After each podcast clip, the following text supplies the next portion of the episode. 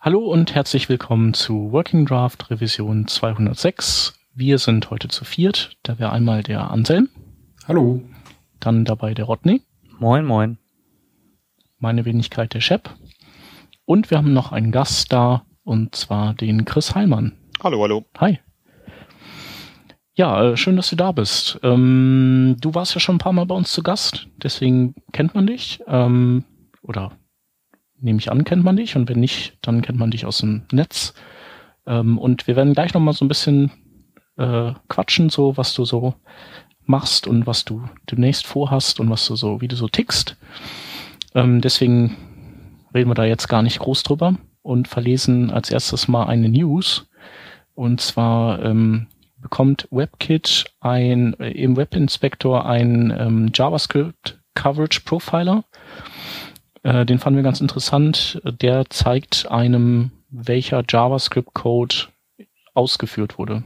Also ähm, ähnlich wie dieses äh, AnCSS, was es gibt für Grunt und noch äh, gibt noch. Du meintest, es gibt äh, für Firefox gibt es auch so ein CSS Coverage Tool. Ähm, kann man damit eben äh, tote äh, oder Codeballaststellen identifizieren. Ähm, das Ganze verbinden wir aber mit der Warnung, dass äh, man sich das immer ganz genau überlegen muss, ob man Dinge aus, äh, aus seiner Codebase schmeißt, weil äh, nur weil es halt gerade nicht benutzt wird, heißt es nicht, dass nicht irgendeine Unterseite eben diesen Code braucht und verwendet oder irgendein Edge Case den braucht. Und dann war das vielleicht doch keine gute Idee, den rauszuwerfen. Aber so als zusätzliche Metrik ist das auf jeden Fall interessant. Wäre auch interessant zu sehen, wie das Ganze mit, ob das eben auch so ein, äh, eine Blackbox-Funktion hatte, wie eben die Firefox Developer Tools auch hatten. Weil ich meine, die meisten Sachen, die bei rauskommen werden, werden dann schon zeigen, dass du 90% von jQuery nicht gebraucht hast dass du eben sagen kannst, dass nur, nur dein Code äh, in, diesen, in diesen Report reinkommt und nicht die ganzen äh, Libraries, die du benutzt hast oder Teile der Libraries. Wenn die ganze Library nicht, Library nicht benutzt wurde, dann hast du vielleicht ein gutes Ergebnis. Aber andererseits, ich weiß nicht, ich, ich finde die Dinge immer schön, aber irgendwie ist es so, im Nachhinein dann doch so gefährlich Sachen rauszunehmen. Man weiß nie, wo sie dann doch verwendet werden. Gerade bei UnCSS, wenn es irgendwelche Hover-Styles sind oder irgendwelche Sachen, die nur, wenn du ein Formular anklickst und andere äh, Eingabefelder auf einmal brauchst, dann ist es halt auch ganz schnell zu sehen, oh, da kann ich jetzt mir 40k sparen und dann im Endeffekt muss dann doch warten, bis deine Endnutzer sich beschweren, dass es nicht mehr funktioniert. Ja, naja, das ist halt immer so ein äh, Eiertanz. Deswegen, also, es, es ist einfach ein, ein weiteres Werkzeug im Köcher und dann kann man halt mal schauen, ähm, ob wann und wo man das benutzen kann. Ähm, Genau. Dann äh, sind wir schon durch mit den News und ähm, wir kommen zu den Themen. Und das erste Thema, was wir uns rausgepickt hatten, war ein äh, Artikel von Eddie Osmani. Da ging es um ähm, ES6 und da im Speziellen über die Template Strings. Und ähm, ja, die sind ziemlich cool, weil, und das erklärt uns jetzt mal zum Beispiel der Rodney. Der Rodney. Immer der arme kleine Rodney. Ja, äh, Template Strings sind relativ geil, Komma, weil sie uns eine ganze Menge Arbeit abnehmen, die wir ohnehin nur sehr ungern machen. Als Beispiel wäre da baut man einen HTML-String zusammen, wird dann wirklich jede Variable, die man da reinkippt, auch sauber escaped, also jedes HTML-signifikante Zeichen in seine Entity übersetzt. Es gibt diverse Bibliotheken, jQuery vorne ran, die da so ihre Mühen mit haben. Im Fall von jQuery hatten. Äh, Gerade für solche Sachen sind die äh, Template Strings extrem geil. Die haben aber ähm, fangen wir anders an. Äh, kann einer von euch PHP? Ja. Ja. Es ist nicht populär, das zu sagen, aber ja. Okay. Ein bisschen. So, in PHP kannst du die doppelten Anführungszeichen benutzen, um einen String zu deklarieren. Du kannst aber auch die einfachen äh, Quotes, die Single Quotes nehmen, um einen Literal String zu deklarieren. Ja, soweit klar. In diesem mhm. Literal String wird jedes Zeichen so genommen, wie es geschrieben wurde. Macht man das Ganze mit den doppelten Anführungszeichen, dann wird dieser String nochmal geparsed. Äh, bei diesem Parse-Vorgang werden dann Variablen ersetzt. Und genau das gleiche kriegen wir jetzt in, in JavaScript auch. Das heißt, ich muss nicht mehr äh, Anführungszeichen, mein Text, Anführungszeichen plus, Variablenname plus und dann weiter mit dem nächsten String, sondern ich kann das alles in einem ähm, ja, so Template, äh, Variablen, Template, Template String, wie heißt der Kram? Template String, ne? Mhm. In einem Template String äh, schreiben. Das heißt, wie in PHP auch, kriege ich die Möglichkeit, Variablen direkt in Strings äh, zu setzen. Und das ist schon recht nett an sich. Ich fand es auch sehr interessant, weil es irgendwie so eine äh, Evolution ist von, von äh, Third-Party-Produkten, die hergestellt wurden oder Libraries, die geschrieben wurden und jetzt dann direkt in die Sprache reingehen. Wir hatten ja Sachen wie, äh, äh wie Handlebars und wie Mustache für solche Sachen. Und jetzt haben wir eben dann äh, anstatt, anstatt, anstatt, anstatt das HTML äh, äh, Templates, die direkt in äh, in Script-Nodes äh, mit Text, HTML reingeschrieben wurden und da Leute mit den eigenen Syntax erfunden haben, was denn jetzt wie ersetzt werden soll. Und da das jetzt eine Sprache mit drin ist. Außerdem fand ich sehr interessant, dass es die erste Sache in ES6 oder auch ES, ja, in der neuen JavaScript 2015 ist, dass äh, äh, das ist das erste Mal für mich als HTML-Entwickler oder für jemand, der wirklich auch viele ähm, Sachen, Interfaces erstellen muss, ist das die erste Sache, die reinkommt, wo ich sagen muss, wow, jetzt geht's mal richtig ab, weil vorher waren es halt irgendwie so, hier mit 10.000 neue Array-Funktionen und das war halt alles auf JavaScript basierend und sehr viel Programmiersachen.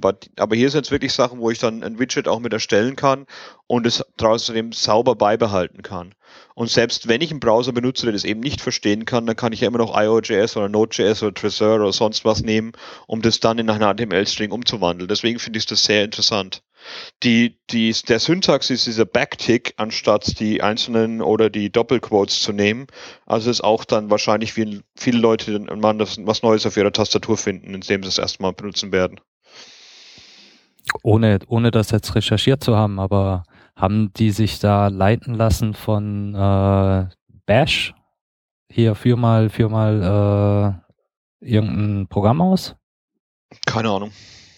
Hm, ich denke eher, dass halt eben die äh, Single Quotes und die Double Quotes schon belegt sind äh, ja. und dass das nächstliegende war, was man eben nutzen kann, damit man trotzdem eben für die alten äh, Quote Strings äh, die Performance beibehalten kann und nur für die Templates sozusagen das äh, parsen muss. Ja, und außerdem ist ja das die Geschwindigkeitssache auch eine Möglichkeit. Also ich, wenn ich jetzt im PHP war es ja so, wenn ich die Doppelquotes genommen habe, da war mein Code um einiges langsamer als die Single Quotes, weil er eben äh, erstmal durch den ganzen String durchgeguckt hat, gesucht hat, muss ich da was ersetzen. Und wenn wir jetzt einen von den Single String oder Double String overloaded hätte in ES6, dann hätte das, hätten wir das gleiche Problem. Mit dem Backtick weiß man ganz genau, das ist eine neue Sache und nur diese müssen für Variablen gepasst werden. Die anderen Strings werden einfach als normale Strings genommen. Hm. Noch, noch ein kurzes Wort zur Compatibility. Äh, Firefox unterstützt das mit Version 41, dann wohl auch der Chrome, der neue Internet Explorer, auf den wir später nochmal zu sprechen kommen, hat ohnehin eine extrem gute ES6-Abdeckung, der kann das auch schon. Node kann es noch nicht, außer man nutzt Harmony, äh, also das Harmony Flag. Und IO.js, also der kürzlich äh, vollzogene Fork von Node, der hat das auch schon aktiv. Ist vielleicht noch ein bisschen früh für normale Webseiten, aber für uns vorneweg Tinkernde kann man loslegen. Ja. Was ich übrigens auch sehr cool finde, ist, dass äh, Multiline Template Strings möglich sind. Also man kann einfach das Ganze über mehrere Zeilen hinweg schreiben, ohne diesen Backslash äh, zu machen oder eben dann äh, verschiedene Strings zu kombinieren mit dem Plus zwischendran. Ähm, das geht jetzt einfach so. Ähm, was mich allerdings ein bisschen, äh, ja, wo ich noch mir noch nicht sicher bin, äh, ist tatsächlich die Syntax. Äh, ich frage mich nämlich, äh, ob das nicht dann wie bei PHP sein wird, dass die meisten Leute nämlich dann einfach nur noch Backticks nehmen und äh, das nehmen als einen String, egal für was es ist, ob es jetzt eben Template ist oder nicht, weil sie nicht genau wissen, was sie eigentlich nehmen müssen. Spielt das eine Rolle? genau, wollte ich auch gerade sagen. Ich schätze mal von der Performance her ja. Naja, also du ja äh, megabyteweise so, so Code haben. Nein, nicht, nicht, nicht, nicht mal. Äh, wenn, wenn du dir die üblichen Performance-Probleme von so einer 0815 Webseite oder auch einer Web-Applikation anschaust, dann ist das in aller Regel nicht äh, auf dieser Mikrokosmos-Ebene, die wir hier gerade betrachten. Das ist dann irgendwelche Operationen im DOM, die das Problem sind oder irgendwelche wirklich absurd schlecht implementierten Algorithmen. Äh, aber, aber der Kern JavaScript, also kann ich mir beim besten Willen nicht vorstellen, dass das irgendwo die Bremse ist. Okay. Ja gut, höchstens bei, bei Big Data Geschichten oder wenn Leute halt Großdatenverarbeitung machen oder Strings nachbearbeiten. Ich kenne Leute beispielsweise, die CSV als Datenformat nehmen und dann später in DOM umsetzen wollen. Da kann sowas dann auch was werden. Aber ich meine, du hast immer die Möglichkeit, als Entwickler Sachen langsam zu machen. Und glücklicherweise gibt es ja viele Menschen im Internet, die nichts anderes zu tun haben, als uns irgendwelche Micro-Benchmarks zu schreiben. Und dann werden wir dann auch rausfinden, wann das dann ein Problem werden wird und können dann dadurch auch Best Practices beschreiben. So, wenn dein String über zwei Megabyte Megabyte ist, dann hast du ein anderes Problem, als ob du jetzt Backticks benutzen willst oder nicht. Allein von der Lesbarkeit her.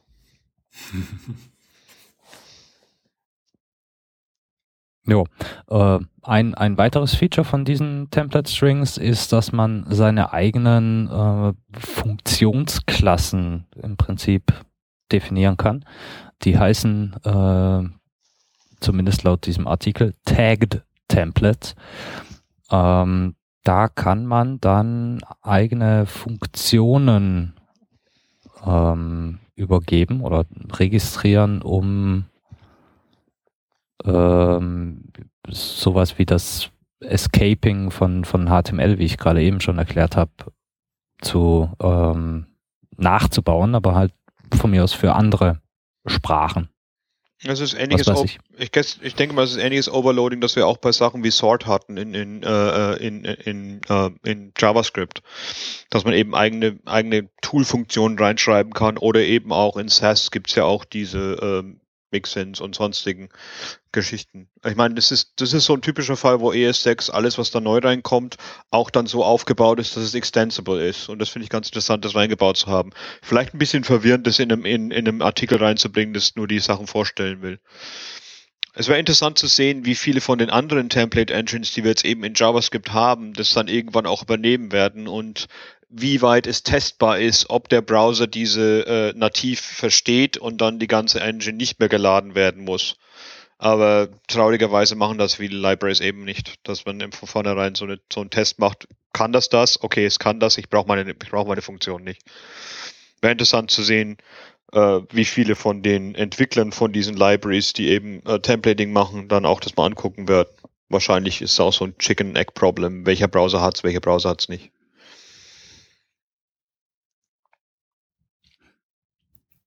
Ja, also ich kann da von der pragmatischen äh, Seite antworten. Ist egal, der, der Template Engine Code, der wird dem, dem Browser den Rachen runtergestopft. Im Zweifelsfall wird er halt nicht ausgeführt, aber runtergeladen wird er auf jeden Fall. Hm, leider ist immer so weit, ja. Ja, ja, also meine, meine Browser, die, die weinen. Hey, hast du mal meinen Code gesehen? Ich bitte dich. Schön. Hm.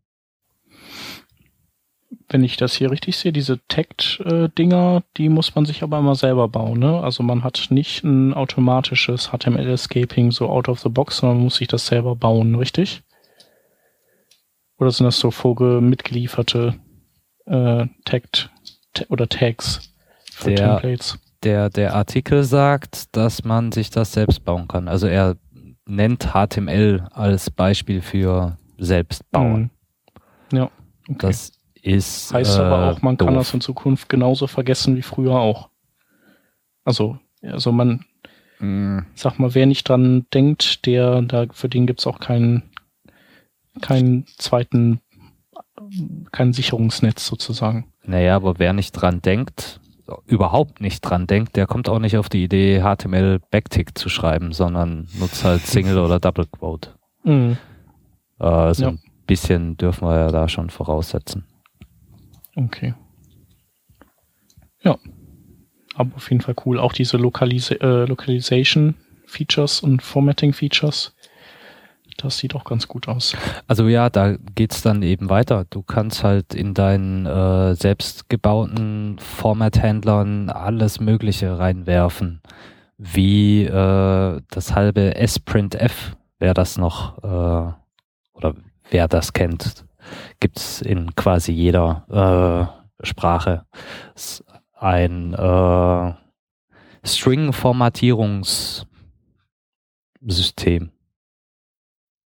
Ist halt nicht, ist halt nicht so einfach. Es äh, ist wirklich, ich bin, bin sehr beeindruckt von solchen Implementationen immer, weil, weil String-Manipulation, gerade wenn man sieht, wie viele Browser an verschiedenen Sonderzeichen auch sich verschlucken ab und zu, ist nicht einfach. Aber scheint ganz gut gelaufen zu sein in diesem Fall. Hm. Werden sehen, was uns da noch mit Unicode um die Ohren gehauen wird. Oder der Matthias Binance wird mal sehen. ja, genau. Der Mann ist das wirklich wild. Das ist echt klasse, was der so alles rausfindet. Und wie ja. und wie und warum. Das ist wirklich interessant. Ja, obwohl Rodney kann das ja auch mittlerweile ganz gut. Hm. Das sind ja beides so Forscher.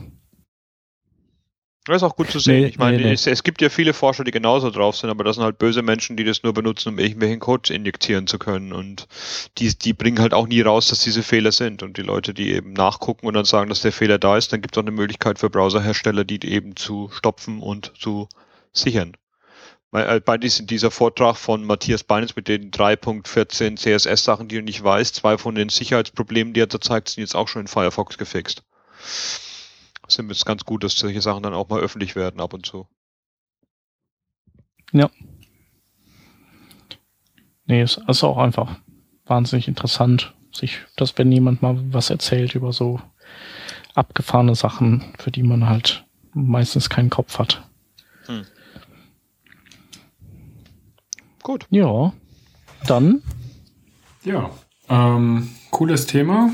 Bleibt spannend auf der ES6 Front oder IS 2015, wie es ja neuerdings heißt. Ähm, Chris, du hast ja in letzter Zeit äh, ein paar Veränderungen gemacht bei dir in deinem äh, Arbeitsleben, vielleicht auch Privatleben. Weiß ich jetzt nicht, wie das äh, so genau zusammenhängt. Ähm, du warst ja lange Zeit bei Mozilla ähm, als äh, Firefox Evangelist und äh, vielleicht kannst du einfach auch ein bisschen was erzählen, wie es denn da so war, was du dort gemacht hast und äh, warum du dort jetzt nicht mehr bist und wie es weitergeht bei dir. Ja, ähm, also ich war seit fast fünf Jahren bei Mozilla, glaube ich. Ja, irgendwie sowas.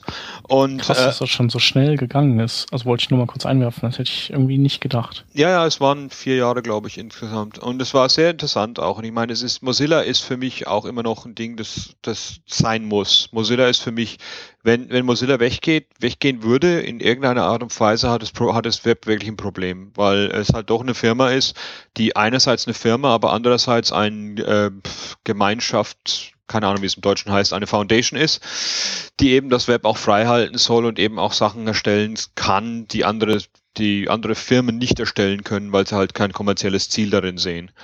Und ähm, es war sehr beeindruckend für mich, äh, bei Mozilla zu arbeiten, weil die Menschen, die ich getroffen habe, halt wirklich super intelligent sind und wirklich seit Jahren auch dabei sind und viele Sachen von vorhersehen, viele Sachen einbauen, die, über die keiner nachdenken will, aber die andererseits auch super wichtig sind. Ähm, im Endeffekt bin ich gegangen, weil meine Arbeit dort gemacht war. Ich wollte bei HT, äh, äh, ich seit Jahren wollten äh, wollten Chris Blizzard und Leute mich zu Firefox haben und zu Mozilla haben. Und die haben gesagt, oh jetzt mach doch mal was mit Firefox. Und jetzt dachte ich, dass Leute den Firefox benutzen sollen als auf, auf eine Alternative und es hat mich nie groß interessiert, weil für mich ging es immer darum, äh, äh, die Techniken öffentlich zu halten, die Standards öffentlich zu halten, JavaScript. Äh, und Firefox war für mich so ein Produkt, das einmal das erlaubt hat. Aber das Produkt selbst, Leuten zu sagen, du musst jetzt Firefox benutzen, anstatt einen anderen Browser zu benutzen, war immer für mich so ein Ding, will ich nicht machen. Das ist die Entscheidung von dem Menschen. Und meistens hat man ja nicht mehr die Möglichkeit, einen anderen Browser zu verwenden, wenn man wirklich nur einen benutzen darf. Und ähm, das war meine Arbeit. Ich wollte halt HTML5, wie ich damals gesagt habe, ich wollte, dass, dass, äh, dass Firefox das, das, die Schweiz in den Browserkriegen zu HTML5 war und sagen so, hier ist der Standard, hier wollen wir das machen, hier sind die schönen Sachen, die in Chrome reinkommen, hier sind die schönen Sachen, die in Safari reinkommen, aber nicht wirklich Sinn machen und anstatt dessen zu zeigen, wie die ganzen Sachen standardisiert werden können. Dann habe ich eben äh, HTML, äh, dann kam Firefox OS raus und da waren die letzten paar Jahre von mir war halt wirklich so in ein Projekt reinzukommen, wo ich eigentlich mich ziemlich nicht mit ausgekannt habe. Und das war eben der Mobilbereich, der wirklich eine ganz andere Sache als das Web ist.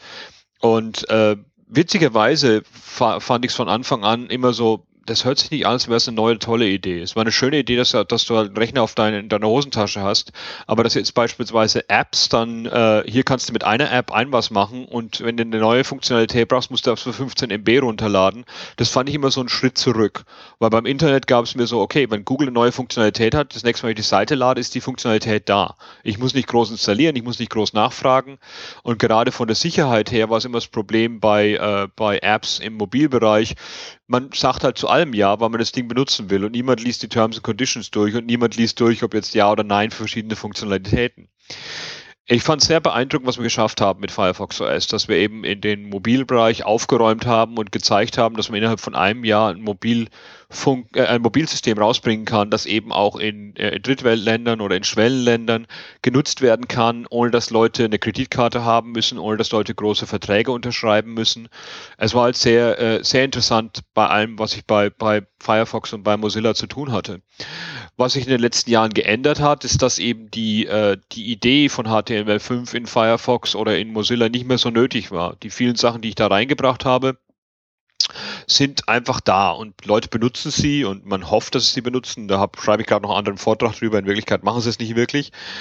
Und die letzten paar Monate war es dann wirklich so, was kommt jetzt als nächstes? Wir, warum, äh, äh auf was sollen wir uns jetzt konzentrieren? Und die neueren Produkte, die wir auf die sich Firefox konzentriert jetzt oder Mozilla konzentriert, wie Sachen wie WebVR oder die Internet of Things Sachen. Da fühle ich mich nicht so, so interessiert daran und das sollen dann lieber andere Leute das machen und deswegen bin ich, ja, bin ich dann erstmal in Urlaub gegangen, weil ich auch ziemlich überarbeitet war. Ich hatte wirklich jeden Tag eine andere Konferenz, zweimal die Woche oder so. Ähm, das war halt der Einzige, der das auch gemacht hatte und die ursprüngliche Idee, die ich hatte, bei Mozilla anzufangen und viele Leute zu unterrichten, eben dann auch als Evangelist dort zu arbeiten oder in der Community als Evangelist zu unterstützt zu werden, hat nicht so wirklich geklappt, weil uns dann doch keine Zeit geblieben ist. Und das ist das Einzige, was ich sagen muss, was ich schade finde, dass es nicht wirklich geklappt hat. Aber ich blicke zurück und ich hoffe, dass Mozilla weitermacht, wie es gerade, wie es gerade ist und die Erfolge, die es, die es äh, erlaubt hat, zu sehen. Was ich sagen muss, was, was ich sehr eigentlich eher enttäuschend finde, aber das finde ich von der ganzen öffentlichen, öffentlichen Welt äh, enttäuschend, wie viele ähm, Staaten und auch äh, Internet-Provider jetzt ohne Probleme erstmal auf den ganzen Internet-Traffic durchgucken dürfen. Encryption ist nicht erlaubt, sobald man encryptet, ist man schon mal ein Terrorist. Und das sind solche Antworten, wo ich dann Mozilla auch erwarte, dass wieder mehr gemacht wird dort.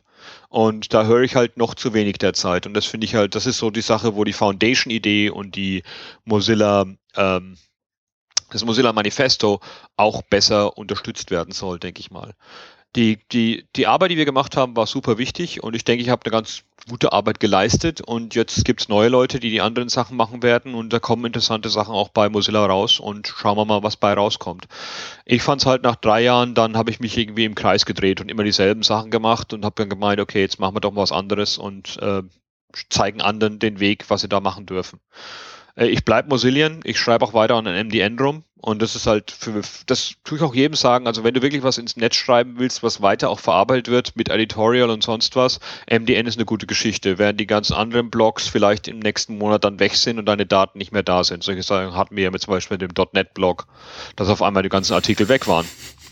Mhm. Ähm, es war eine schöne Zeit und es war eine sehr interessante Firma, aber äh, was ich sagen muss, es ist eine sehr äh, es, man kann sich vergleichen mit irgendeiner anderen Firma, bei der ich je gearbeitet habe. Ein Arbeitskollege hat es mal irgendwie so ein Academic Wonderland. Also in Mozilla hat man so viel Freiheiten, äh, Sachen zu entwickeln oder auch mal nach äh, R&D-Sachen zu machen, die du nirgendwo anders hast, was aber auch mit dem Preis kommt, dass dann nicht viel äh, nachverfolgt wird. So ähm, viele Produkte kommen nicht raus, weil sie einfach nicht, äh, äh nicht im Endeffekt dann als Produkt äh, verpackt werden, sondern nur zu sagen, oh, hier ist die Wiki-Seite, wen es interessiert, der kann nachlesen. Und das fand ich ein bisschen enttäuschend, weil manche Produkte, die super interessant waren, kamen nie in den Browser rein und andere Sachen kamen in den Browser rein, weil eben Chrome sie auch drin hatte. Und diesen ganzen dieses ganze Rennen zwischen Chrome und Firefox und jeder erzählt mir, wie viel Prozent Chrome hat und wie viel Prozent Firefox hat, hat mich halt super gelangweilt, weil im Endeffekt,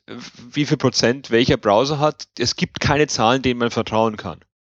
Es gibt wirklich nur diese Stat-Counter-Geschichte und das ist wirklich nur ein Counter, den Leute auf ihre Seiten draufbauen. Und wir gehen halt wirklich ab äh, in jeder in jedem Thread auf Stack Overflow oder auf äh, äh, oder auch auf auf Hacker News.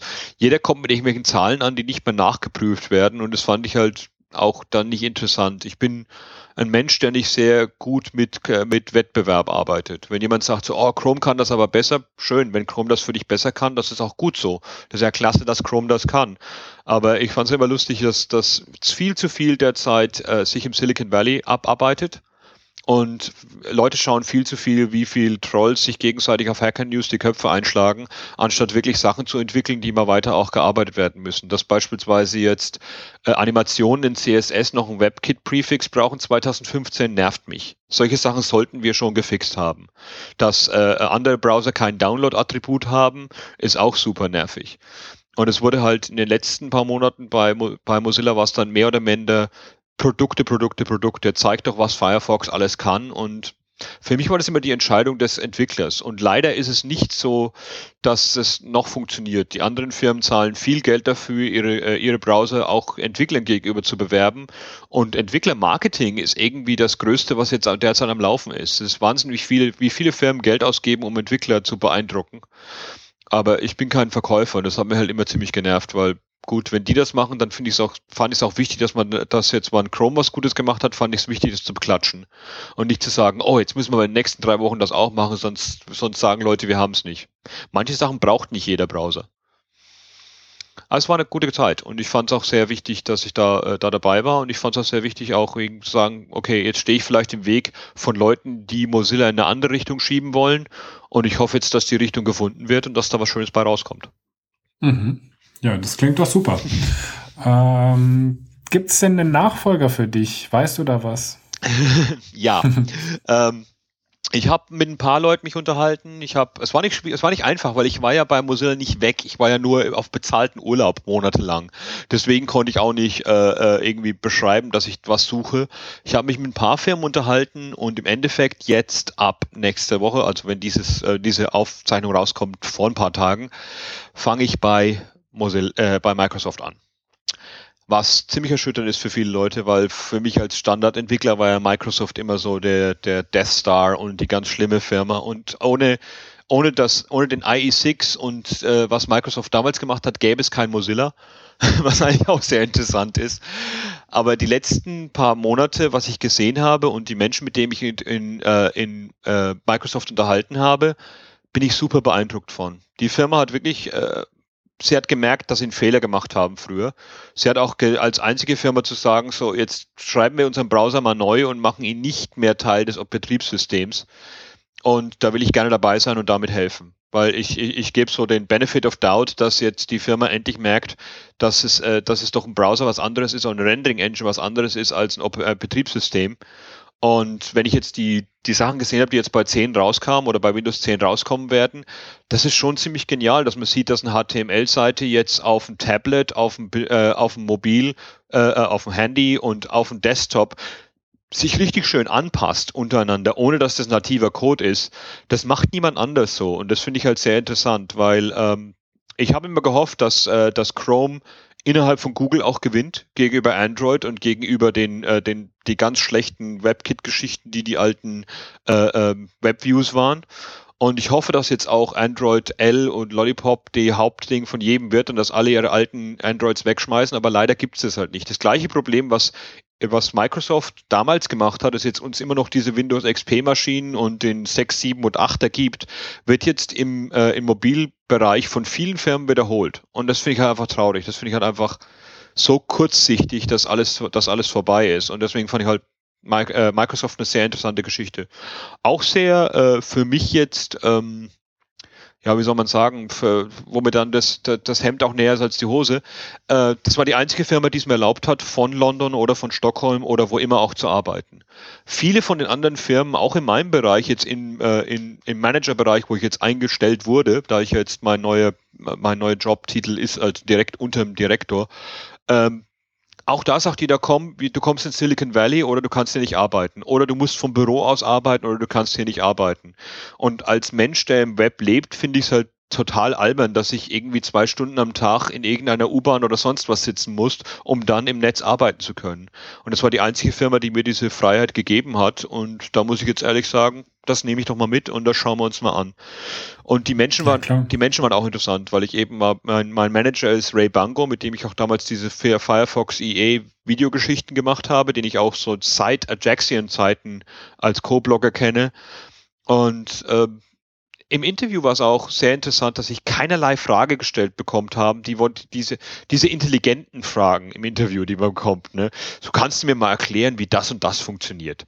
Welcher Code, welches, äh, äh, äh welche, äh, welches äh, ähm, Pattern würdest du da benutzen und warum und solche Geschichten.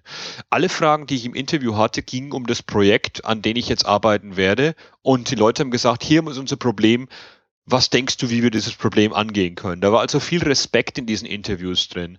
Und ich denke, derzeit ist es im IT-Bereich ziemlich einfach, als auch als sehr ähm, als jemand, der seit Jahren dabei war, sich, sich schnell wirklich blöde zu finden.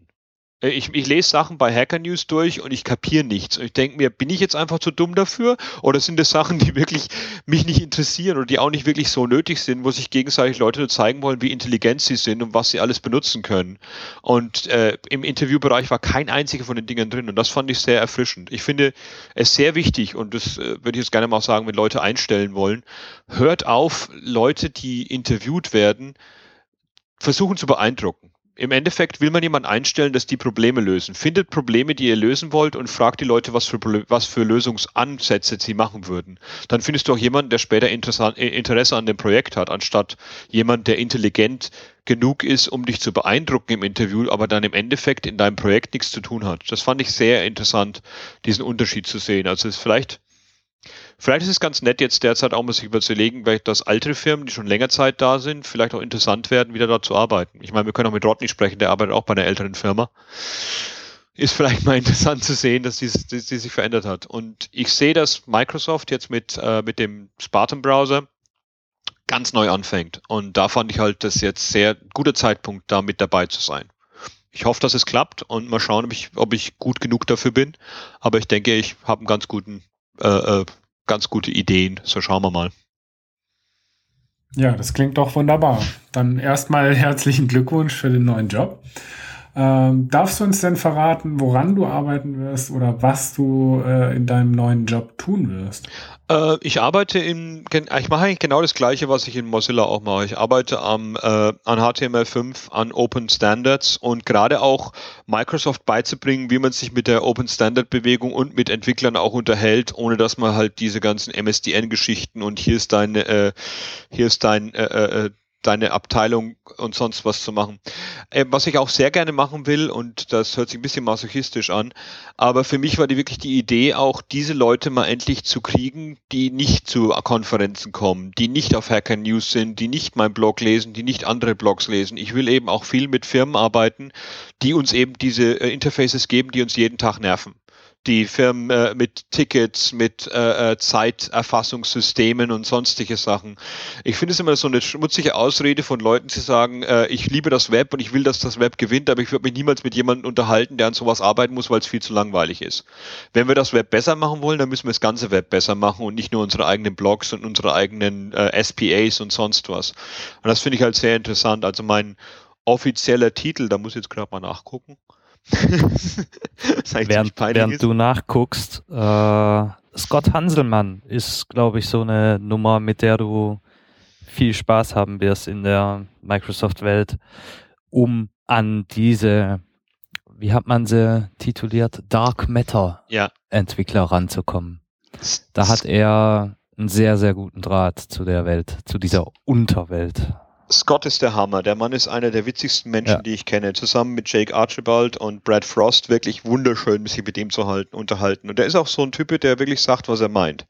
Dass er bei Microsoft nicht gefeuert wurde vor ein paar Jahren, ist wirklich beeindruckend. Aber äh, zeigt auch, dass die Firma, wenn du was zu sagen hast, dir dann auch was erlaubt. Also mein, mein Titel ist äh, Senior Program Manager in the Developer Experience and Evangelism Org of Microsoft. Was bedeutet in unserem Bereich, dass wir eben viel uns über die Rendering Engines unterhalten werden, viel über die W3C und What Working Group Standards und eben auch äh, viel über Open Source Sachen. Also viele, die, viele der Fragen, die ich hatte im Interview, war, was kann Microsoft machen, um einfacher Inter äh, Feedback von Leuten zu bekommen. Und man sieht Wow, jetzt an hier, diesem, Punkt eins. Stopp. Ich, also, bevor du anfängst, an deinem ersten Tag kannst du gleich mal hier dieses scheiß Feedback-System äh, löschen lassen und durch einen richtigen Bug-Tracker ersetzen lassen. Von mir aus auch Bugzilla, ne? Ist mir egal. Irgendwas. Aber Ich- dieses Feedback-Ding. Ah! Die Frage war schon da, ja. Entschuldigung. Und, äh, äh, und mit, Sta mit Status.ai und eben auch mit User Voice sind auch schon ein paar Sachen ausprobiert worden, die derzeit da sind.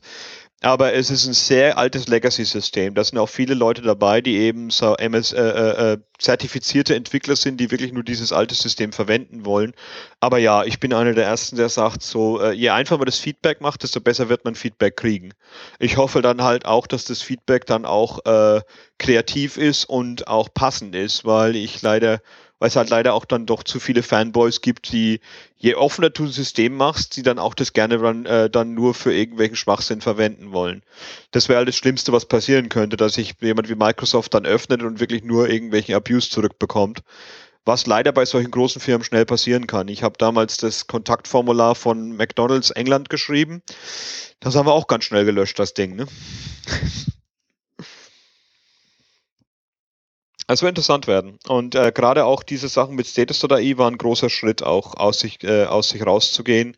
Und es zeigt auch, ich werde auch noch ein paar, es werden noch ein paar Kollegen eingestellt, die auch größere, ähm, bekanntere Leute sind im offenen Bereich. Kann ich jetzt nicht sagen, weil das sind ihre, ihre eigene Entscheidung, das äh, veröffentlichen. Aber die, äh, unsere Abteilung wird interessant werden. Und ich finde es halt sehr interessant, mit, äh, mit Ray zu arbeiten, weil ich mit ihm ja vorher schon in Mozilla auch gearbeitet habe und in Jackson auch gearbeitet habe. Also von, von außen, Entschuldigung, wenn ich das jetzt so formuliere, wirkt das Ganze, als ob ihr erst einmal damit beschäftigt seid, dieses immer noch, wenn auch zu Unrecht äh, vorherrschende äh, Gefühl, Microsoft Browser sind Schrott äh, loszuwerden. Ne? Also diesen, diesen Umschwung, der jetzt, wir sprechen gleich noch kurz über Sparta, Spartan, ähm, weg von Internet Explorer hin zu was Neuem äh, zu nutzen, um in, in der Webentwicklerwelt wieder zu Ansehen zu kommen und nicht zu grundsätzlicher Abneigung. Ich denke beides. Was ich, äh, was ich für mich als persönliches Ziel sehe, ist auch viele Leute, die sich wirklich äh, wohlfühlen in der alten Internet Explorer Welt, ihnen zu zeigen, was die neue Engine kann und ihnen diese Sachen beibringen und zu sagen, jetzt du kannst auch das verwenden oder du kannst es so machen, wie du es seit zehn Jahren gemacht hast, was wirklich nicht schön für Endnutzer ist. Ähm, ich denke, das Problem äh, ist zu sagen, dass man Leuten was beibringen will, dass die Browser nicht mehr so schlecht sind. Man muss auch irgendwann eine dicke Haut bekommen. Ich hatte das auch bei Firefox auch. Firefox, egal was wir gemacht haben, die erste Antwort war erstmal, oh, ihr seid ja langsamer als Chrome. Egal was gemacht wurde. Und im Endeffekt, Leute wollen sich halt wollen sich beschweren, anstatt wirklich nachzuschauen, was wirklich das Problem ist. Ähm, ich denke, das, Pro ich denke, das mehr Interessante wird zu sehen, wie viele Leute wir umschwingen können von der alten, alten Art und Weise, wie man für Microsoft Produk Produkte erstellt hat, eben auch die neuen Sachen, die jetzt im Web zu sind, äh, einzubauen. Und das ist für mich das, das Interessantere daran, anstatt zu sehen, wie viele Leute können wir jetzt vom Chrome abgraben, dass die zurück zum Internet Explorer kommen. Das ist genau dieses Ziel, warum ich bei, Mike, äh, warum ich bei Mozilla aufgehört habe. Ich habe da kein Interesse dran, äh, weil äh, es einfach zu schwierig ist. Ich muss ich muss Leute äh, ich kann wirklich nur Leute kriegen, indem ich einen besseren Browser baue. Und ein besserer Browser 2015 für mich bedeutet, dass dieser Browser auch äh, sich in andere Sachen mit einbindet und im Betriebssystem mich einbindet und auch über äh, Mobiltelefone, über, über Desktop und Tablet und andere neue Arten wie Fernseher und Autos und sonst was dann auch eingebaut werden kann. Und das ist für mich das Interessantere. Viele Leute gehen zu Chrome, nicht weil es der bessere Browser ist, sondern weil es eben die eingebauten Übersetzungssachen hat, die eingebauten Spracherkennungssachen, die andere Browser nicht einbauen können, weil sie eben von Google nur benutzt werden dürfen. Und gerade das finde ich halt auch immer sehr interessant, dass Leute meinen, sobald ein Browser kann, alles kann, werden Leute schon irgendwie ihn wieder benutzen. Äh, Chris Wilson hat es ganz gut gesagt vor ein paar Jahren, der damals bei Microsoft war und jetzt bei Google auch ist und bei Google äh, vieles von diesen Web-Audio-Geschichten gemacht hat.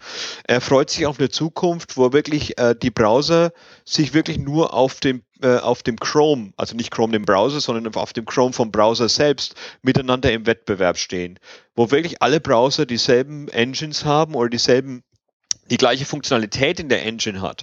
Was ich jetzt in jedem Interview mit Microsoft gehört habe, und ich hoffe, dass das wahr ist, und ich traue den Leuten, mit denen ich gesprochen habe, dass wirklich jeder gesagt hat, was wir wollen, ist, dass Internet Explorer oder eben Spartan, die neue Engine, eine Engine ist, wo ich gegen den Standard schreiben kann und es funktioniert einfach. Wir wollen aufhören, dass Leute extra Code schreiben müssen, damit es im Internet Explorer äh, funktioniert. Und das finde ich eine schöne Sache, weil ich habe, wir haben genug Müll im Internet rumliegen. Ich denke, es ist wichtig, dass Leute, dass Leute verstehen, dass alle Browser eigentlich äh, so, so ein Grundfunktionalität haben sollten, wo jeder Entwickler gegenschreiben kann. Und leider kommen wir jetzt in eine Welt, wo Leute applaudieren für Sachen, die nur in einem Browser funktionieren und nicht mehr standardisiert sind, anstatt diese Standards zu fixen. Und deswegen wollte ich halt zu Microsoft gehen und sagen, da gibt es genug Entwickler, die es noch nicht mal wissen, was für Sachen es gibt in den Standards und sie auch nie verwenden werden, weil eben sie Internet Explorer 8 noch für sie der neue Browser war. Und mit Spartan hast du halt auch endlich einen Evergreen Browser, der auch abgedatet wird, ohne dass das Betriebssystem abgedatet wird und das wird ein ganz großer Schritt werden. Was ich auch viel gehört habe, ist, dass viel Marketing kommen wird für Leute, dass sie von Windows 7 auf Windows 10 hochschrauben und es eben auch im ersten Jahr jetzt auch kostenlos dann äh, ein Update geben wird, was natürlich auch super wichtig ist, weil wenn ich mich, äh, das, ist, das ist ein Android-Problem, wenn ich ein Android, äh, ein Gingerbread Mobiltelefon habe, habe ich keine Chance, es aufs neue Android hochzuschrauben. Und das sind wirklich die Probleme, die wir lösen müssen. Äh, äh, eine, eine Browser-Engine, die nicht gefixt werden kann innerhalb von ein paar Stunden oder ein paar Tagen, ist wirklich ein Sicherheitsproblem. Und das egal, welcher Name der Browser hat. Amen. Wobei das hat ja Microsoft auch schon gemacht. Also es gab ja schon Security Fixes und so, aber eben keine keine äh, Weiterentwicklung der Features.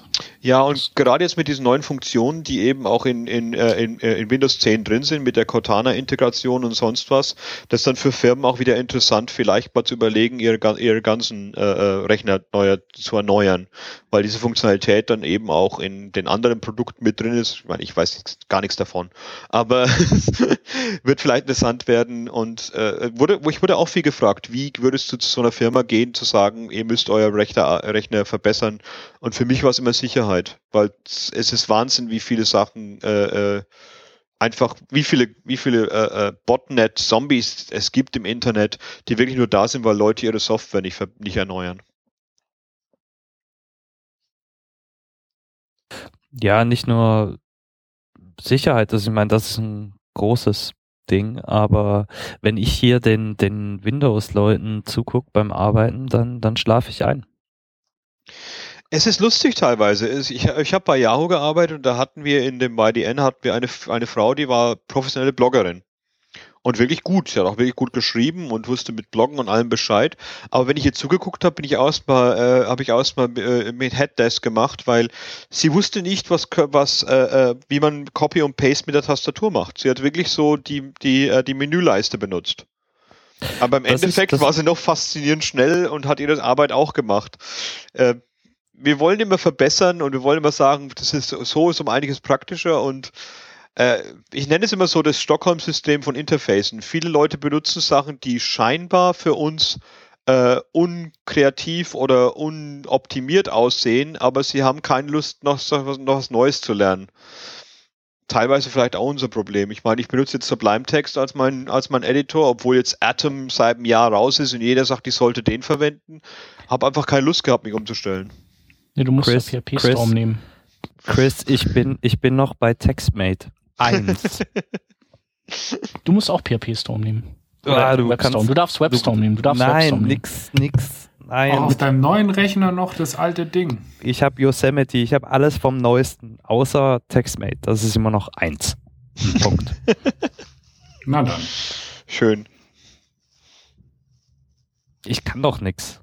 Kommt mir doch jetzt nicht mit sowas Neuem da. Da bin ich doch aufgeschmissen. Es ist teilweise witzig, weil äh, äh, es jedem so, oh, die, der Endcode ist, ma- ist viel optimierter. Du brauchst fünf Tastaturkürzel weniger, äh, aber niemand rechnet nach, wie lange es braucht, sowas zu lernen. Und ob es sich wirklich lohnt, ob jetzt nächsten Monat dieser neue Editor auch nochmal neu verwendet wird oder ob er dann nicht mehr erreichbar ist. Es ist immer so ein, äh, wir haben so ein so ein Fetisch zu sagen, wir müssen verbessern, wie wir arbeiten, anstatt vielleicht mal uns darauf zu konzentrieren, was für Projekte wir entwickeln und wie wir die rausbringen und wer diese Dinger sieht. Ja, man sagt doch immer, neu ist immer besser, ne? Definitiv. Deswegen haben wir auch Maschinen in unseren Hosentaschen, die, die 800 Megahertz haben und langsamer laufen als mein 250 Megahertz PC vor zehn Jahren. Mhm. Wollen wir noch ein bisschen was über den äh, neuen Spartan-Browser äh, plaudern? Ja, ich habe halt gesagt, was ich weiß. Schönes sehr kann. gerne. Also, ich habe jetzt hier gerade den, den Artikel auf Smashing Magazine äh, vor mir und der erste Bullet Point ist Preserve 3D. Ihr werdet es nicht glauben, ich habe heute in mühsamer Kleinarbeit eine richtig schöne Card Flip Transition äh, ausgebaut, weil der Internet Explorer 11 mit 3D nicht klarkommt. Ich Ja. bin gestorben. Gestorben. H hätte ich dir direkt sagen können. Ja, ist ja, ist ja egal, als ich das Aber gebaut habe, nicht besser. hatte ich den vor mir. Aber ah, endlich, er kann 3D. Ja. Äh, Aber ist genau. das eigentlich unser größtes Problem? Ja, Was? ist nicht nur das Problem, dass Eine wenn. Card Flip Transition? Ja, Nein. und warum war das nicht einfach die, warum kam die Transition nur nachdem du getestet hast, ob er 3D versteht? Ansonsten hätten wir Ich nur hab- einfach nur eine, ein Hover machen können, das die andere Card zeigt. Ach, nix, das ist alles Keyboard accessible und, und ich habe doch jetzt erst letzte Woche hier einen auf ARIA-Kurs gehabt und jetzt machen wir einen Punkt. Es ging nur um den Übergang. Ah, von okay. einem Zustand zum anderen. Wie auch immer. Also das kann er. Äh, ES6 soll super ausgereift sein. Äh, hier gibt's was, das habe ich schon länger nicht mehr gehört. Das nennt sich XPath. XPath. Ja, das hat gibt das, es bei hat das ES, von euch? ja, das gibt's bei ES6 wieder. Das ist total interessant. Ich habe früher bei, ähm, als ich noch in .NET arbeiten musste und dann auch viel mit äh, XSLT und XML-Geschichten im äh, Enterprise-Bereich arbeiten musste, war XPath die ganz tolle Sache. XPath ist eine Sprache, mit der ich XML äh, navigieren kann. Also ich kann so Sachen wie Doppelpunkt, äh, äh, Doppel, äh, en, ja, Doppel, nicht Doppelpunkt, sondern zwei Punkte nacheinander, kann ich eine Ebene höher gehen in meinem XML und kann dann auch sagen, also ähnlich wie CSS-Selektoren, aber im anderen Syntax und nur für XML gedacht. Und das gibt's jetzt bei, in ES6 auch eingebaut. Warum das zurückgekommen ist, weiß ich jetzt auch nicht, aber wahrscheinlich, weil viele Leute, die aus dem Java-Bereich kommen, das auch viel benutzt haben für XML-Geschichten und das jetzt beim äh, ES6 mit reinkommt. Also der XPath-Pather ist wieder zurück. Es war auch eine super schnelle Sprache, um Sachen zu finden in XML. Und witzigerweise, äh, ich hatte, oh Gott, was war das auf der auf der Forward.js in, äh, in San Francisco? Hatte ich war, war ich auf einer auf einem Panel und habe dann irgendwie so spaßigerweise gesagt, dass XML aus Ajax schon lange raus ist, weil niemand mit XML arbeiten muss. Und da habe ich halt wieder einen im Publikum gehabt, den ich richtig damit äh, äh, äh, genervt habe, der mir dann äh, unbedingt erzählen musste, wie viele Sachen er in XML macht. Und der hat halt wirklich erzählt, dass für sein Projekt er zwei Gigabyte XML-File hat das wirklich auch mit XPath und XML-Parsern dann in Java noch äh, ohne Probleme gepasst werden kann, während JSON nach 300 MB aufgibt. Da fragt man sich dann auch wirklich, okay, diese, diese Möglichkeiten sind da, deswegen ist es wahrscheinlich auch zurück. Also XPath ist sehr einfach zu verstehen, das ist schön, das war das Schöne dran. Aber ähm, ja, witzig, dass solche Sachen wieder zurückkommen. Äh, Rodney, dein Ton ist kaputt, leider Dein gerade. Ton ist mal wieder da. Alles, in, kaputt. alles in kaputt derzeit, ja. Ja, Ja, SVG hätte auch niemand vor, werden. SVG hätte auch niemand zurück äh, vorhersehen können, dass es auf einmal so zurückkommt. Und sobald es dann Retina-Displays gab, kam es dann wieder auch zurück.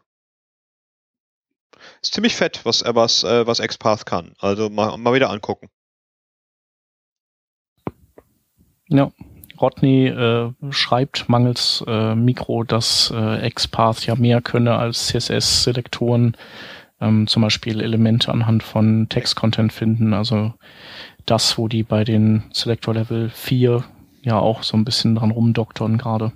Ja, der, der Curly, äh, äh, der Tilde-Selektor konnte das ja teilweise auch schon. Zu sagen, mhm. wenn etwas anfängt mit dem Wort oder mit dem Wort aufhört, aber das war immer nur Attribute und nicht der Textinhalt, genau, ja. Richtig. Mhm. Ja. Mhm. Ja. Ja, ansonsten gibt's die Web-Audio eben neu, dann gibt's die Media Capture API, endlich gibt's dann auch WebRTC, was unterstützt wird, Touch-Events. Ähm, Wobei das ist ja nicht das volle WebRTC, soweit ich weiß. Ne? Das ist ja so ein, ich glaube, so ein äh, Subset von WebRTC. Ja gut, okay. das volle WebRTC ist ja auch immer ein Problem, weil das ja immer noch in der in der Spezifikation ist. Das mhm. wird ja mhm. noch derzeit noch dran rumgedoktert. Sozusagen mhm, ja. so viele Sachen, die jetzt derzeit im vollen System schon drin sind, werden vielleicht auch nicht mehr drin sein. Ich meine, wir hatten mhm. das ja öfters mit WebIntents und solchen Geschichten auch schon. Ja. Ja, was ich persönlich sehr interessant finde, dass äh, eben in Spartan dann auch Touch-Events verfügbar sein werden und nicht nur die Pointer-Events. Ähm, was wahrscheinlich einfach äh, eine Kompatibilität Richtung WebKit ähm, sein wird. Ja. Nachdem ja, da ja doch durchaus ein Streit äh, entfacht wurde vor ein paar Monaten nochmal und äh, irgendwie halt immer noch diese zwei Wege offen sind, Pointer-Events auf der einen Seite, Touch-Events auf der anderen und äh, ein Entwickler will ja eigentlich einfach nur seinen Code schreiben, damit es auf dem Tablet oder auf Touch-Geräten eben auch funktioniert. Hm. Ich fand es aber lustig mit diesen Touch-Events. Ich fand die immer sehr interessant, weil Microsoft uns eben, also mit seinen Hardware-Partnern auch das Problem gegeben hat, dass es die einzigen Systeme waren, die eben einen Stylus oder einen Finger oder eine Maus haben können gleichzeitig. Mhm. Alle anderen hatten ja entweder nur Touch oder eine Maus und da fand ich das eine ganz gute Lösung dafür. Ist die Pointer-Events ja, jetzt, oder? Ja, ist immer noch eine Frage ja. zu sehen. Natürlich, die Pointer-Events sind super schwer zu, einzubauen in eine Browser-Engine. Deswegen hat Mozilla wahrscheinlich auch gesagt, so, nee, lass mal erstmal. Aber die Idee als Entwickler finde ich klasse. Warum soll ich mir, warum soll ich zehn verschiedene, äh, äh, verschiedene Event-Händler an ein Ding anbinden, wenn die wirklich ein Event-Händler reichen würde, dass man im Endeffekt sagt, was für ein Event das war? Ja, also ich fand das als Entwickler auch viel einfacher, Pointer-Events einzusetzen, ähm, als jetzt die Touch-Events dann so zu bauen, dass sie eben passen.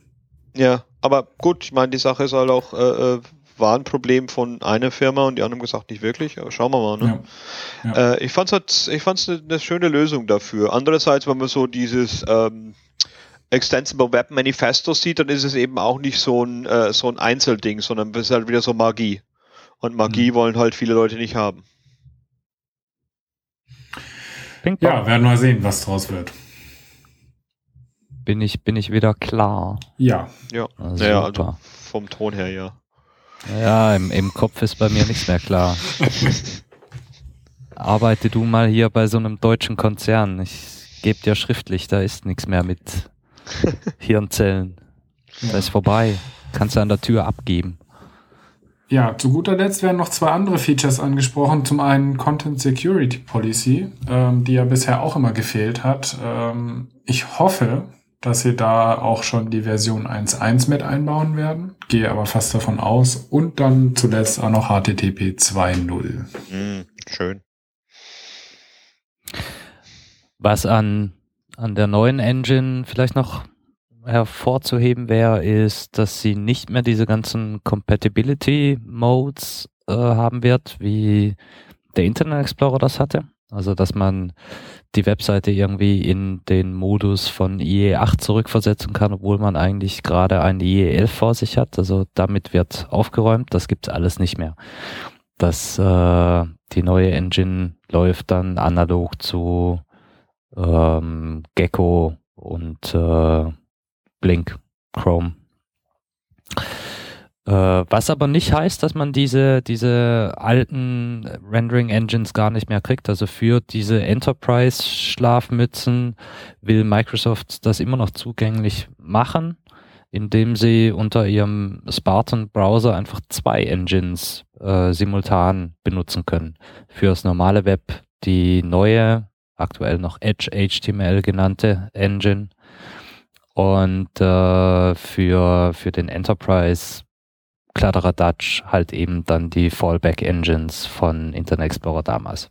Punkt hier ist aber, dass der, der Internet Explorer oder die, die Trident Engines nicht mehr Teil von Edge HTML sind und dadurch Edge HTML massiv aufgeräumt werden konnte. Ihr könnt euch noch erinnern, das äh, hat Google kürzlich, äh, also wann war das, ein, zwei Jahre her, mit Blink äh, auch gemacht, als sie sich von WebKit äh, getrennt haben. Mhm. Zumindest angefangen, ne? Äh, genau, zumindest angefangen. Also laut diesem Artikel auf Smashing Magazine muss Microsoft schon massiv viel mehr Code äh, gelöscht haben, als das bei Google der Fall war. Mhm. Ja, was ich auch sehr interessant finde, ist, dass sie ja nicht nur Code gelöscht haben, sondern eben auch alte Implementationen eben nochmal überdacht haben und teilweise dort noch äh, Fehler behoben haben, die halt seit Ewigkeiten rumschwören. Also irgendwelche Inner-HTML-Issues und äh, Flexbox-Probleme, die halt einfach schon da waren und die werden jetzt halt einfach direkt mal mitbehoben. Ja, das war beim Interview war das viel, dass Leute gesagt haben, wir haben jetzt die letzten drei Monate wirklich nur Bugs gefixt in den alten Maschinen und zu sagen, dass sie neu rauskommen. Und das war schön zu hören weil äh, das sind immer so die Sachen, die nebenbei fallen. Deswegen sind wir die Diskussion mit ganz alten Bugs in manchen Trackern so, ja, ja, das können wir irgendwann mal fixen, aber wir müssen jetzt die ganz neuen Sachen einbauen. Es macht halt keinen Spaß, alte Sachen zu bauen irgendwie, ne? Ja. Also ich, ich möchte an der Stelle mal sagen, dass äh, weder Google noch Mozilla da einen einzigen Deut besser sind, ne? Also in, in, ja, in, in, in, Firefox gibt es auch 15 Jahre alte Bugs, die haben sie noch aus Netscape-Zeiten mitgeschleppt. Ja, Ey, leider. Ja ich weiß nicht mal, wie das, wie das funktioniert hat. Ey, Wahnsinn. Äh, nee, das, das nur mal so. Und äh, da habe ich gerade ein bisschen die vielleicht auch in, in Klammern naive Hoffnung, dass Microsoft etwas besser im Umgang mit dem Fixen von, von Bugs sein wird, als das äh, Google und leider auch Mozilla äh, aktuell vorleben. Na, hofft was. Wäre vielleicht, mal, wär vielleicht mal ein guter Vortrag bei einer Konferenz. 20 Bugs, die seit, seit 10 Jahren nicht gefixt wurden. Ja.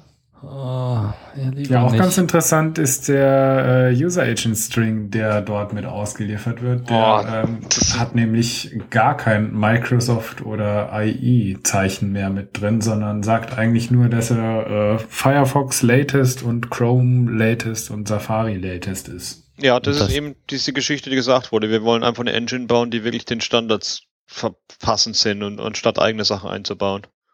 Denke ich jetzt mal so. Also vielleicht muss ich das dann ein paar Monate später auch anders sagen, aber äh, das finde ich auch, äh, ich weiß auch nicht, äh, User Agent Strings sind schon echt schon tot, oder? Nee, leider nicht. Ich meine, kann man sich auf den Dingern verlassen? Wirklich mit gar nichts. Ich meine, wenn ich, wenn ich zum Beispiel einen Yandex-Browser sehe, der irgendwie das 15 Zeilen an eine, äh, an eine User Agent hat, der hat ja, der hat ja alle Rendering Engines drin im Browser selbst. Da ist es dann auch wieder schwierig zu finden, wer, welche jetzt da gerade benutzt wird. Wäre wär vielleicht interessanter, sowas mit einer API zu ersetzen, anstatt einen String zu haben. Das ist korrekt. Also man will diese Support-APIs haben, wie wir sie auch in, in CSS beispielsweise demnächst bekommen werden. Aber es gibt Situationen, äh, in denen du Funktionalität einfach nicht prüfen kannst. Also jetzt ja, Server-Side-Detection und solche Geschichten. Nee, noch, noch nicht mal. Also jetzt gerade die, die letzten Wochen oder Monate eigentlich, in denen ich jetzt dieses Fokus-Geraffel äh, durchgetestet habe, bin ich über etliche äh, Dinge gestolpert, die ich nicht trivial testen konnte. Äh, respektive sogar Dinge, die ich gar nicht testen konnte, äh, weil sie nur durch Benutzerinteraktion ausgelöst werden und das kann ich nicht simulieren in einem, in einem Browser. Und dann bleibt mir in der Tat nur der User Agent String, um zu sagen, oh, du bist ein böser WebKit, äh, für dich muss ich jetzt diesen Fix laufen lassen. Mhm. Äh, das, also ich, ich glaube nicht, dass wir das je komplett loswerden, auch wenn es wünschenswert wäre. Hm. Aber ja, es ist, die, die werden immer größer, das ist sehr lustig. Eigentlich kann man sie langsam mal weglassen, oder? Also ich benutze die immer nur als Ausschlusskriterium. Oh, du bist der da, ja dann aktiviere ich jetzt hier den blöden Fix für dich. Der macht aber nichts kaputt, wenn er auch im Firefox laufen würde. Das, äh, gibt- wenn man nach dem Schema vorgehen würde, also per Default, dann kann man den String auch weglassen. Hoffentlich, ja. Ja, gucken wir mal, aber es ist schön zu sehen, dass das äh, alles gemacht wurde. Ich meine, ich habe leider nichts mit zu tun gehabt mit dem Blogpost, aber es war sehr interessant zu sehen, wie schnell der auch zusammengebaut wurde. Das fand ich schon als, am ersten Moment für mich so, wow, da ist ja echt mal jetzt keinerlei große Marketinggeschichte drin. Und äh, das Smashing Magazin auch genommen wurde als der als der erste, die die ganzen Informationen bekommen, fand ich auch sehr interessant. Hm. Naja, aber so wirklich abwegig auch nicht. Ist Nee, ja äh, schon ein großes Ja gut, aber es ist Portal halt bei ein uns. komplett neuer Schritt für Microsoft. Also gab es, glaube ich, bisher so nicht. Ja, das wäre so eine Geschichte gewesen, dass irgendwie auf dem MST, MSFT-Blog äh, Blog gewesen wäre, das super albern aussieht. Und äh, äh, ja, äh, sowas sollte ich nicht sagen. Aber ich meine, manche von den Dokumentationen sah einfach furchtbar aus. Und das war halt so ein typisches Fall. Aber das, das geht genauso mit den anderen Geschichten. Wenn ich beispielsweise manche von der Dokumentation anschaue von äh, Frameworks wie React oder mit, äh, äh, mit ähm, ach, äh, mit Sachen wie, äh, äh, wie Polymer. Ich muss keine Dokumentation schreiben mit Polymer. Im Endeffekt muss das eine HTML-Seite sein, die einfach zu lesen ist, einfach auszudrucken ist und einfach zu durch, durchzugucken ist. Wenn ich einen JavaScript-Fehler habe oder irgendwie auf einer schlechten Verbindung finde, die Dokumentation braucht 15 Minuten zu laden, das ist eine echt falsche, falsche Idee für mich. Aber viele Leute machen das Problem. Ha, ich habe gerade meine erste Aufgabe in Microsoft gefunden. Mach unsere Dokumentation einfacher. Macht die Dokumentation auf Webplattformen. Ja. Na, die ist ja schon. Da muss ich sagen, fand ich immer, ich höre mich schon an, als würde ich, würde ich hier Werbung für machen, aber ich fand immer die Idee genial, dass alles, was an Video auf Microsoft drauf war, dann auch runterladbar war. Da waren einfach Links drunter, genauso wie bei Vimeo. Finde ich immer schön, dass die Sachen runterladbar sind, weil da kann ich es auch im Flieger angucken oder in meinem Zug angucken oder auf meinem iPod im Fitnessstudio. Während alle anderen bringen nur alles Streaming auf YouTube raus und dann muss da immer so, ich habe keine Lust, mich 40 Minuten vor meinem Rechner zu, vor meinen Browser zu setzen. Ich, ich schaue lieber Videos an, wenn ich sowieso nichts anderes machen kann. Und da gibt's den YouTube-Downloader eben, aber das fand ich immer sehr, ne, sehr nette Ideen, dass die, dass die Videos zum Runterladen rausgebracht wurden. Genauso wie Working Draft ja auch runterladbar ist. Und das ist gut so. Ja. Ja. Nee, aber ähm, ich denke mal, bei Microsoft kann man wirklich schon noch ein bisschen aufräumen mit dem MSDN etc. pp. Das, da merkt man einfach, dass es in Jahre gekommen. Da wurde zwar zwischenzeitlich mal ein bisschen Metro-Design drüber gestülpt, mehr äh, schlecht als recht.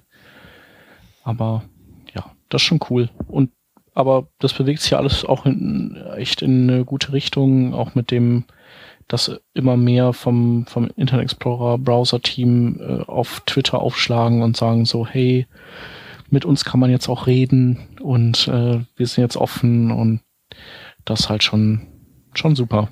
Ja, sogar auch auf Stack Overflow ja mittlerweile, ne? Auf Stack Overflow auch, genau. Ich weiß noch, das war, ist noch nicht mal ein Jahr her, da war dieser Yatinder sonst wie, der war da der IE ähm, Teamlead. Ja. Den konntest du auf Twitter, also der war irgendwie so mit der einzige, den ich kannte, den konntest du auf Twitter anschreiben und der hat auch nie geantwortet. Der war wahrscheinlich, der hatte einen Account, der dümpelte da rum und Twitter war vielleicht einfach Mhm. nicht sein Ding. Und seitdem hat sich echt schon viel getan, auch mit hier David Story, der da äh, rumhantiert und Jacob Rossi ist cool und also es sind super viele Leute, die da aktiv sind. Und das macht dann, macht einfach Spaß, das da zuzugucken. Ja, ich meine, es ist auch so schöne Sachen wie, wie äh, HTML5, äh, äh, äh, die, die, die Google-Geschichten.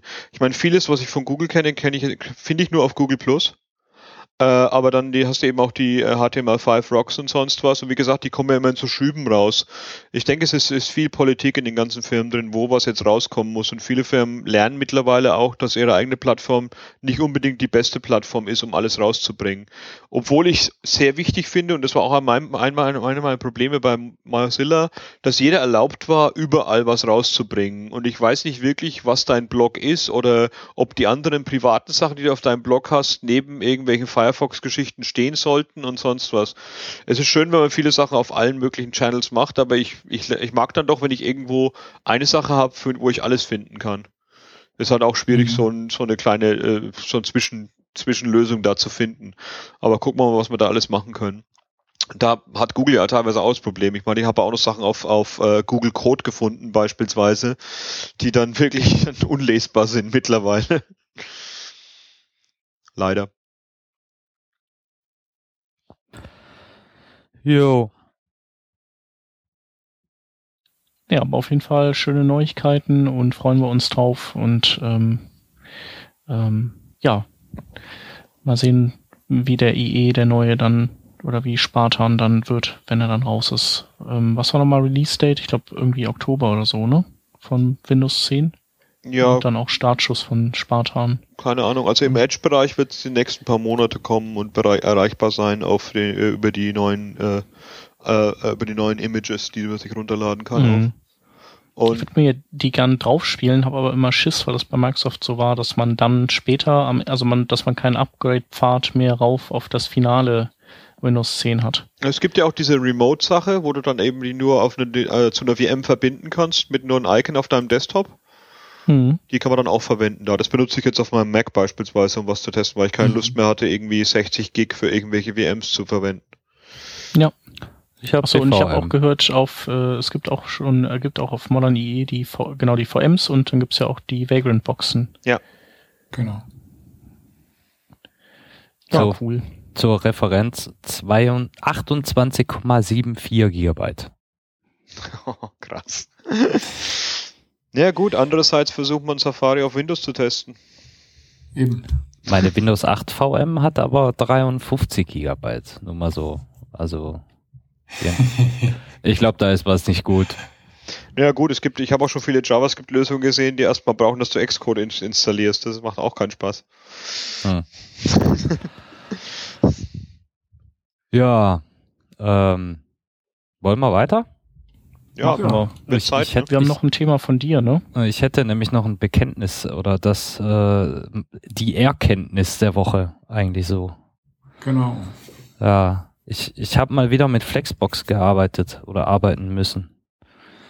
Ähm, die Woche zuvor war es der, der Internet Explorer mit dem lustigen äh, Kindelemente von was Fokussierbarem kriegen auch den, werden auch fokussierbar, wenn man äh, Flexbox drauf wirft.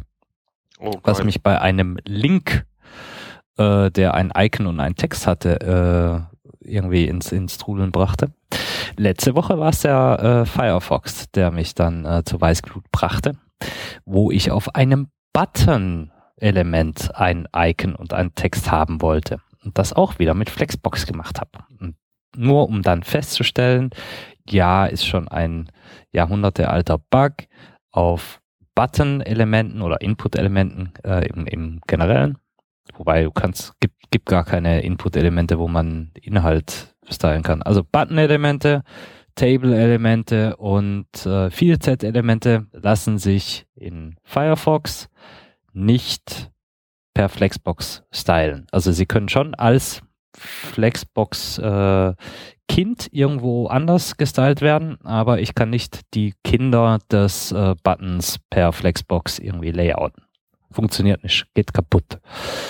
Äh, ist auch äh, anscheinend kein Bug in, in Firefox, sondern ist nicht so spezifiziert worden, dass das so funktionieren müsste und funktioniert in, in Chrome versehentlich, im, im Safari irgendwie so anders falsch und im Firefox halt so gar nicht.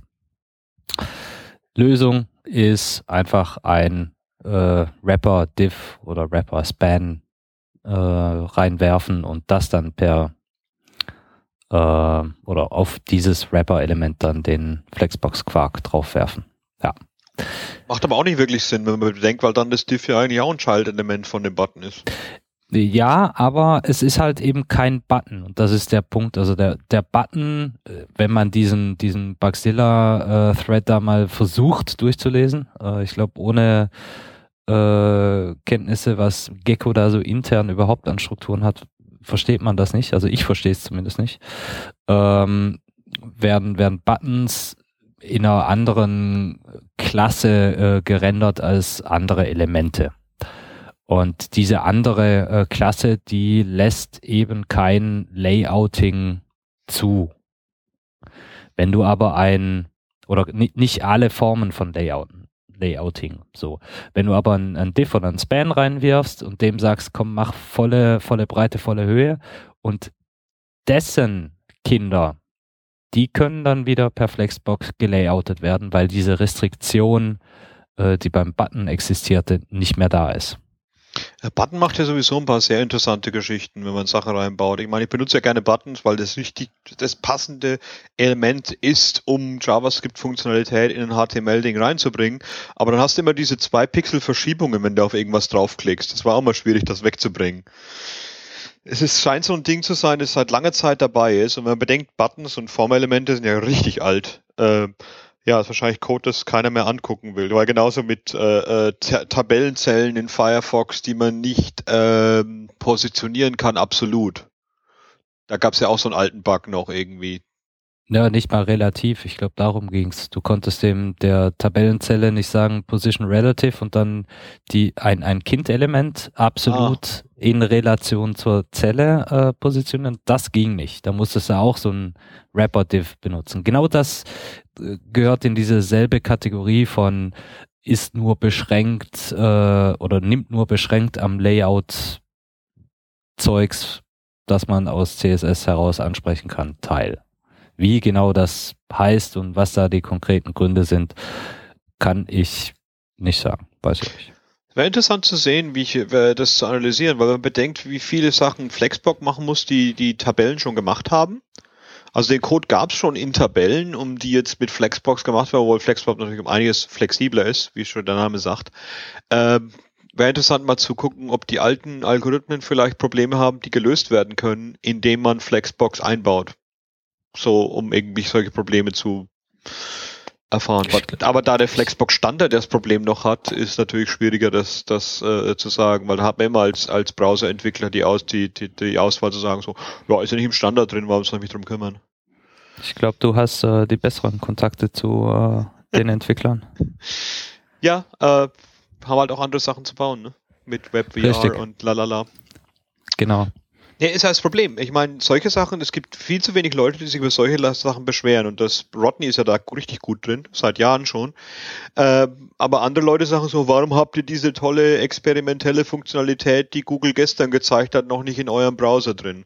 Und dann ist es halt die Frage, wer, was man als Browserentwickler wen man besser zuhört. Für mich jetzt als jemand, der äh, Entwickler selbst ist, finde ich es viel wichtiger, solche Sachen zu reparieren, anstatt neue Sachen einzubauen, die vielleicht so experimentell sind, dass sie niemals zu, äh, zu fertigen Produkten werden. Aber leider gibt es halt auch Leute, die sagen, die, wenn ihr die neuesten Sachen nicht habt, dann werde ich euren Browser nie verwenden.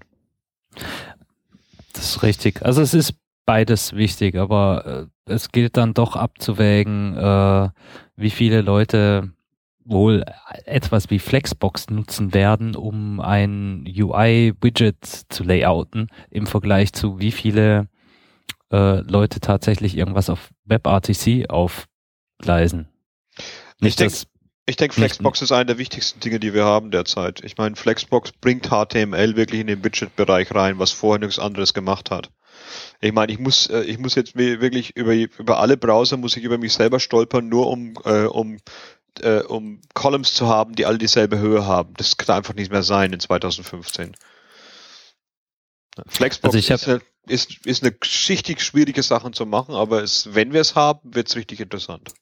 Ja, ich habe jetzt eben gerade erst eine neue Applikation hier bei der bei der Telekom äh, aufgegleist. Ich werde die wohl nicht zu Ende programmieren dürfen, aber ich habe sie immerhin mal gestartet und das komplett auf äh, Flexbox aufgebaut. Ey, das ist so angenehm, sich um eigentlich nichts mehr kümmern zu müssen, sondern nur sagen, du bist so groß, du skalierst bis dahin, du kommst dann als, als äh, Zeile daher, du als Spaltensystem. Ah, herrlich, wunderbar.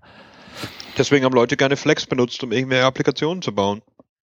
Und heutzutage verteufeln wir die, aber die hatten ganz geile Sachen, wenn es darum geht, Widgets zu bauen in Flex drin. Kann man auch von lernen. Leider wurde das nie richtig dokumentiert. Hm. Tja.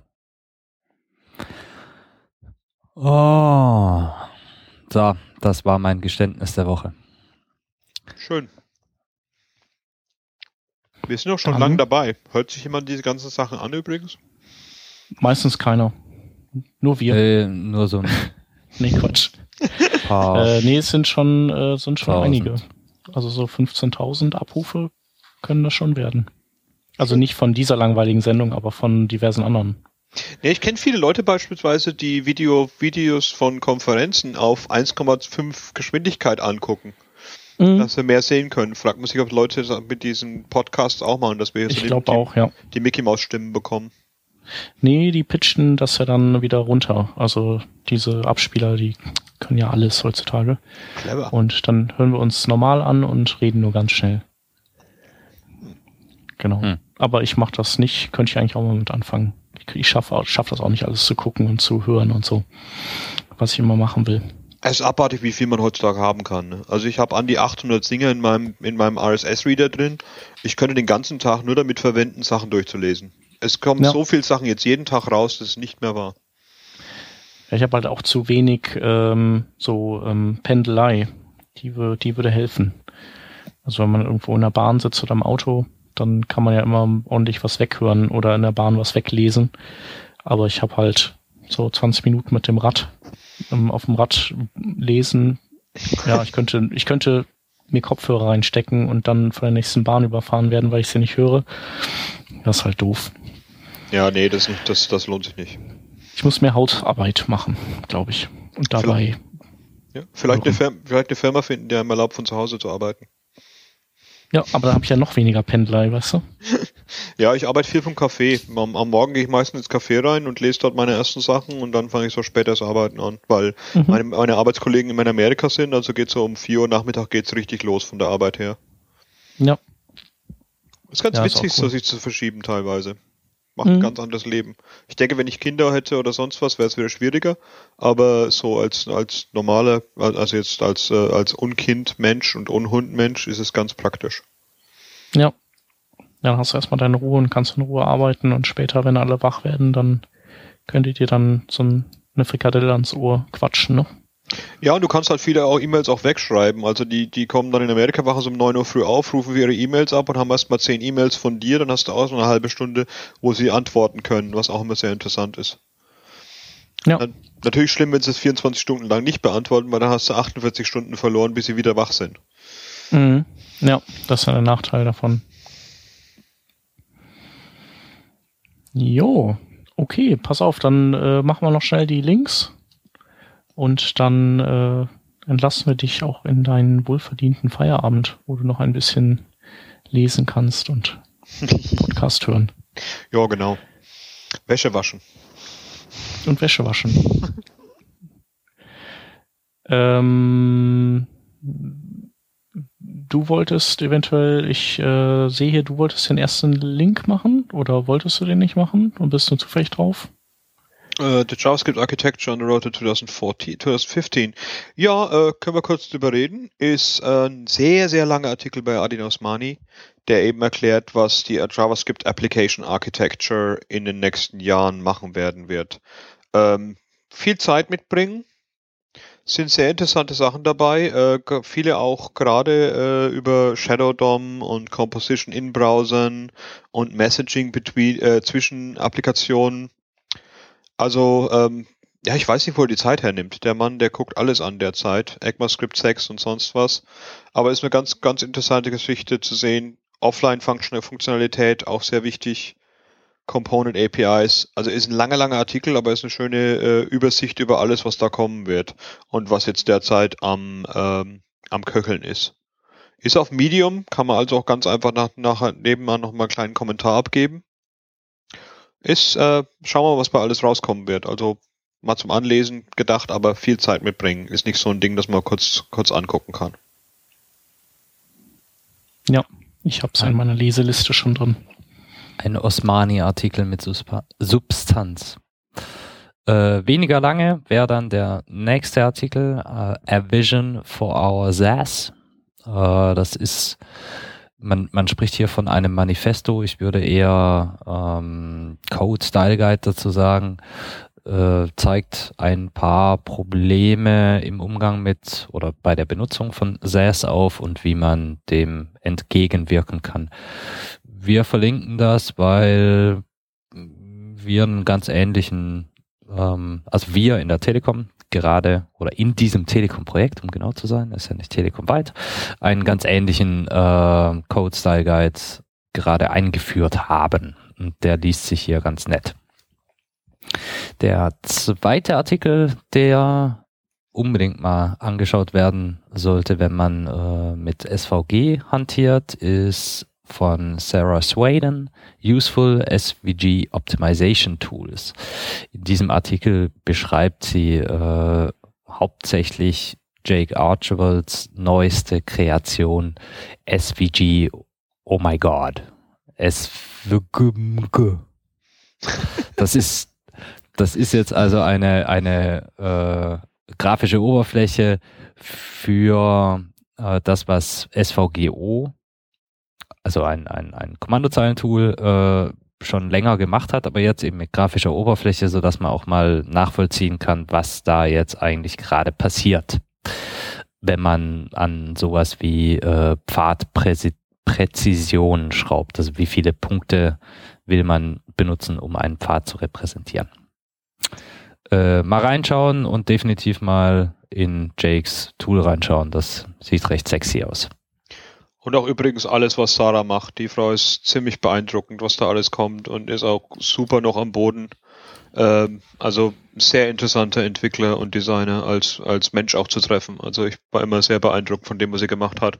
Kam auch aus dem Nirgendwo und hat dann einen, einen Hammerartikel nach dem anderen gebracht und auch ein paar sehr gute Vorträge. Also ist immer gutes, gute Qualität, was ich da gesehen habe.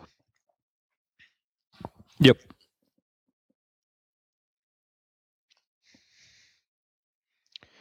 Ja, der letzte will keiner haben. ähm, ähm, du, hast, du kennst, du hast ihn gelesen oder du hast ihn reingetan, deswegen äh, weißt du auch am meisten drüber. Ja, ich weiß, wo er ist und ich weiß, was er sagt.